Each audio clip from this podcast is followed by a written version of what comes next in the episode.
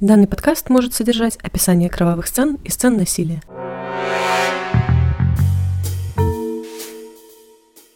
Привет, мои дорогие любители жутких историй. Меня зовут Даша, это подкаст «Ни разу не дворецкий».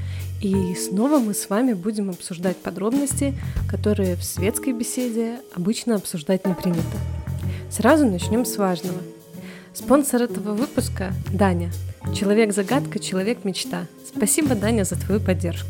Ну и еще у нас есть э, прекрасные патроны Максим Миклашевский, Оливер Трач и Мария Сафронова. Низкий вам поклон. В прошлом выпуске мы ознаменовали начало второго сезона, который будет полностью посвящен советским и постсоветским товарищам, которые избрали своим хобби скользкую дорожку преступлений, связанных с лишением жизни. Сегодня мы поговорим о человеке из Витебской области, это в Беларуси, которого по документам звали Геннадий Михасевич, но прославился он под псевдонимом Витебский душитель. Ну и начнем, как обычно, с биографических подробностей. Родился Гена 7 апреля 1947 года в небольшой белорусской деревне Ист. И все бы хорошо, свежий воздух, чистая природа, хозяйство, спокойная жизнь. Но папа маленького Гены, Модест, как это частенько принято в деревне, безбожно пил. Как говорится, в этом городе кроме как пить больше нечего делать. Ну и как следствие семья славилась своим неблагополучием. Модест по синему делу ловил белку и часто бил жену, и она обычно спасалась от него бегством. Но отец Гены был человек настойчивый, и поэтому преследовал жену по всей деревне на глазах у соседей и неокрепших глаз маленького Геннадия. И, конечно же, все соседские дети постоянно чморили сына алкаша, как они его называли, и на отрез отказывались с ним дружить. От этого Гена рос одиноким, замкнутым мальчиком. И вот наступил подростковый возраст, и герой этого нашего рассказа начал проявлять интерес к противоположному полу.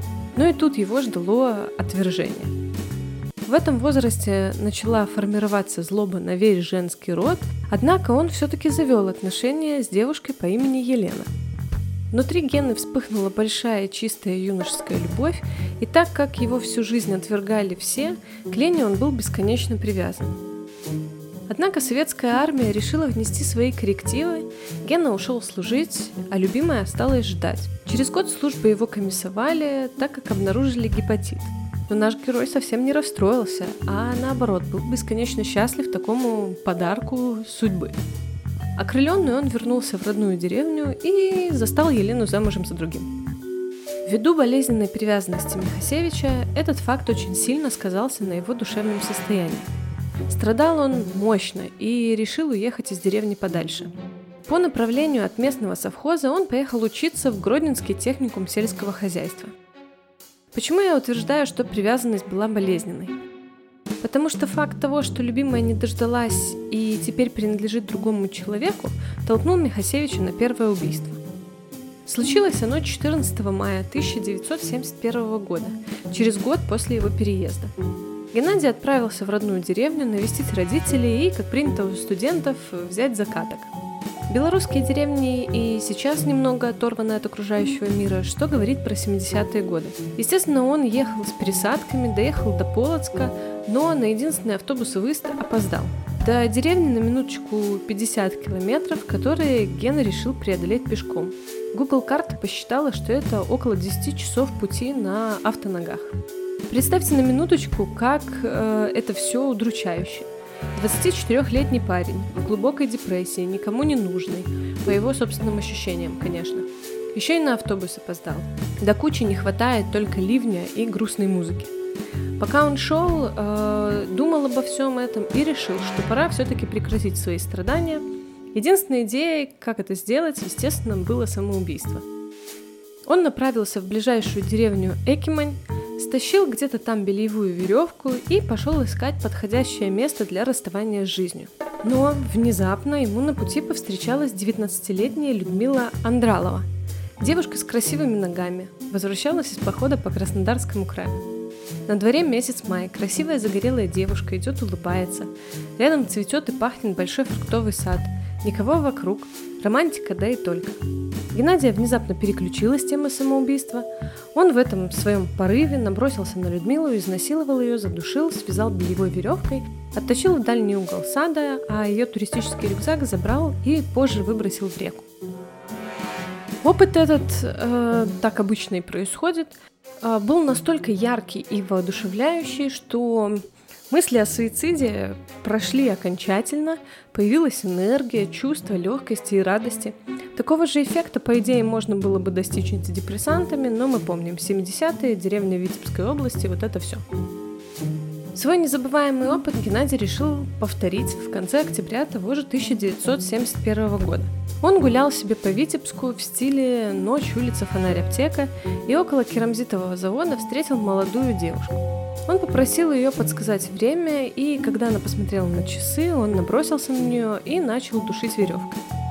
Но девушка умирать в тот вечер не собиралась, ей удалось схватиться за веревку, и она интенсивно стала оттягивать ее от шеи и кричать. Тогда Михасевич зажал ей рот и нос рукой, чтобы поспособствовать процессу удушения. Но и тут барышня не растерялась и прокусила ему руку. На ее крики сбежали старшеклассники, которые тусовались неподалеку. Свидетелей такое сильное сопротивление в план Михасевича не входили, поэтому он был вынужден ретироваться с места событий. Ну и представьте себе снова разочарование человека, который полгода планировал особенное для себя событие, и тут оно сорвалось в самый последний момент – Естественно, он отправился искать новую жертву. Полупустом позднем автобусе он увидел девушку, вышел за ней на остановке, прошел за ней немного, напал, изнасиловал, задушил, тело дотащил для ближайшего лесопарка и бросил там. Тело нашли на следующий день. После этого инцидента он снова подождал полгода и в следующий раз активировался в апреле 1972 года. Все по проверенной схеме. Увидел жертву на улице, напал, изнасиловал, задушил. А вот следующее его убийство было уже более интересным, а, потому что оно особо даже и не планировалось. А на танцах Геннадий, который, кстати, не терял надежды найти свою любовь, познакомился с девушкой, которую в тот же вечер пригласил к себе ну, посмотреть его коллекцию лютневой музыки 18 века. Ну и когда дело дошло до интима, девушка высмеяла Михасевича за его неопытность, а он в ответ продемонстрировал ей свой богатый опыт в вопросах удушения. Гену вообще-то обидела такая ситуация, и он, видимо, стал комплексовать. Поэтому сделал перерыв почти на год.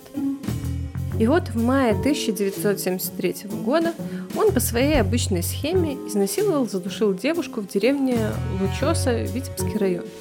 И уже в июле того же года он закончил колледж, вернулся жить к родителям и устроился на работу в местный совхоз. Видимо, работы было много, потому что к своему хобби он вернулся только в мае 1975 года. Ему хватило сообразительности не убивать никого в своей деревне, Поэтому он отправился в деревню Зуи, где изнасиловал и убил 18-летнюю девушку. Через три месяца после этого, в сентябре, он отправился в деревню Нача, на подходе к которой ему как раз попалась подходящая девушка. Вначале все было по его классической схеме. Ну а потом Михасевич что-то поленился тащить тело в какой-нибудь лес и оставил его где нашел, у обочины, и направился уже по направлению как бы, к выходу с места событий, как девушка очнулась, и ему пришлось что-то быстро решать. Перспектива душить одну и ту же барышню дважды как-то его не возбуждала.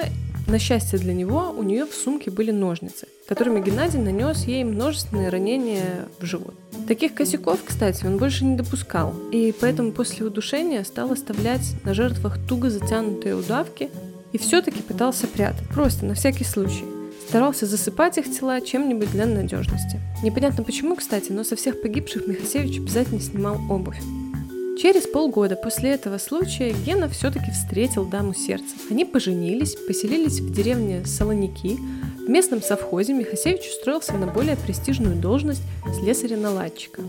До этого его убийства происходили преимущественно между Витебском и Оршей. Но теперь ездить туда было далеко и неудобно, поэтому район действий переместился и сосредоточился вокруг Полоцка. На радостях от перемен в жизни в этом же 76 году он убил четыре девушки. Все стандартно. Только теперь он душил их их же собственными предметами одежды, а в качестве кляпов использовал их нижнее белье. В 1978 году Геннадий вступил в КПСС, за что и получил автомобиль «Красный Запорожец». Также он был депутатом Краевой партийной конференции и гордо висел на доске почета. Ну просто первый парень на деревне. Помимо прочего, не пьет, не курит, матом не ругается. При всем при этом к лету 1981 года он мог похвастаться уже 15 жертвами. По району, конечно, поползла инфа про маньяка, девушки боялись ходить поодиночке, но кто ж подумает на такого приятного человека. Примерный семьянин, двое детей, сын и дочь, которую, кстати, он назвал в честь первой любви – Еленой. А вы можете спросить, как же жена могла вообще ни о чем не догадываться, неужели не было никаких звоночков? Звоночки, скорее всего, были. Просто она, наверное, предпочитала их не замечать. Позже, когда милиция с ней беседовала, она вспомнила случай, когда как-то раз среди ночи супруг во сне начал ее душить. Она закричала, он проснулся и сказал, мол, кошмар приснился. А, может быть, были и другие какие-то намеки, но она об этом не упоминала. Кроме того, супруг был крайне заботлив, часто приносил подарки, украшения, поставил жене золотую коронку, на которое пошло обручальное кольцо жертвы, но это уже мелочи. И об этом, естественно, упоминать он не стал. С появлением личного авто и доступа к автопарку совхоза тактика Михасевича немного изменилась. Теперь он, э, завидев одиноко стоящую девушку на остановке, предлагал подвести ее до дома, мол, опасно, маньяк в районе бродит, мы помним, э, вокруг деревни транспорт ходит 2-3 раза в день, мужчина приличный, чего ж не подъехать. Число его жертв стало активно расти, а перерывы между эпизодами сокращаться. За один только 84 год он убил 12 женщин. И знаете, что самое интересное в этой истории? Что милиция вообще не рассматривала все эти инциденты как серию одного человека. Вообще. В их интересах было поскорее кого-нибудь поймать и посадить. По первым нескольким эпизодам судили жителя деревни Якимань, который не так давно сбежал из тюрьмы и прятался у родственников. Его приговорили к 15 годам строгого режима. Второго осужденного приговорили к расстрелу. На его суде, кстати, выступала женщина, которую доблестные служители закона силой уговорили э, дать против него показания. А ее же саму обвинили в пособничестве и посадили на 10 лет. Еще один из судимых по сфабрикованному делу в тюрьме потерял зрение в результате нападения коллеги по цеху. Потом доблестные милиционеры схватили троих молодых ребят, которые гуляли с собакой недалеко от места, где нашли одну из жертв. До кучи их видела какая-то бабуля.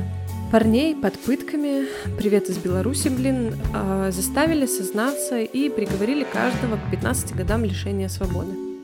А еще одного парня, который шел на свидание к своей девушке и нашел ее мертвой, приговорили к 10 годам тоже строгого режима. Еще вот водителю, который работал в районе деревни, э, около которой нашли одно из тел, при восьмом обыске подкинули улики. Не 900 тысяч баксов, конечно, но все-таки. Его долго допрашивали излюбленным методом, пока он не сознался. Позже он пытался покончить жизнь самоубийством. В итоге за 14 лет по обвинению в этих убийствах осудили 14 человек. Конечно, после поимки Михасевича ложно обвиненные были реабилитированы, получили денежные компенсации, квартиры в одном из районов Витебска. И, конечно же, это излечило их от душевных страданий и вернуло им время, проведенное в колонии, и веру в справедливость и людей. Михасевич же, кстати, любил присутствовать на судебных заседаниях, где выносили приговоры за его преступления другим людям. Как это часто водится в таких случаях, он участвовал в качестве дружинника в поисках убийцы. Еще он узнал, что милиция ищет красный запорожец, благодаря показаниям свидетелей, и стал помогать в поисках. Ну и, естественно, он перестал использовать свою машину в вылазках за жертвами. Еще он знал, что под видом обычных девушек на остановках часто стояли сотрудницы милиции с прослушивающими устройствами и, естественно, сменил локацию деятельности. Луч надежды в этом деле появился в 1985 году, когда на него назначили молодого следователя Николая Игнатовича. После распада СССР он, кстати, стал первым генеральным прокурором Беларуси. Но не об этом. Он первый, первый высказался, что это серия одного человека. И даже составил описание преступника. Правда, оно было верным только процентов на 50, но это уже лучше, чем ничего. В частности, Игнатович догадался, что маньяк, скорее всего, является внештатным сотрудником милиции И именно благодаря этому раз за разом уходит от ответственности. И вот после этого и в отношении самого Михасевича начали проверку. Следит за делом, владеет красным запорожцем, но он все-таки сумел уйти из-под подозрений, но решился на уловку, которая его и подвела. Он придумал гениальный и уникальный план написать письмо в редакцию одной из газет. От руки. Письмо. Но это очень оригинально. В письме загадочная организация «Патриоты Витебска» брала на себя ответственность за все расследуемые преступления, совершенные Михасевичем. Членами этой организации якобы были мужчины, пострадавшие от измен своих жен и решившиеся на месть всему женскому полу. Ну а заодно патриоты Витебска боролись с ненавистным советским режимом.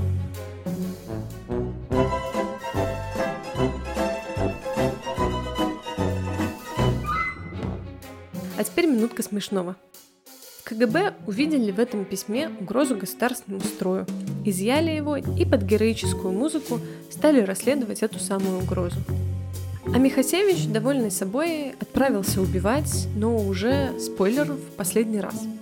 Он поступил с жертвой как обычно, но во рту у нее оставил записку «За измену смерть. Борьба с легавыми и коммунистами».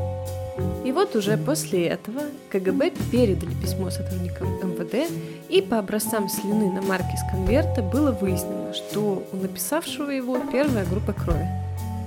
Ну и, конечно же, начали проверять почерк, а начали вообще с, со всех владельцев автомобилей в области. И в декабре 1985 наткнулись на объяснительную Михасевича, э, с того раза, когда его проверяли как владельца Запорожца.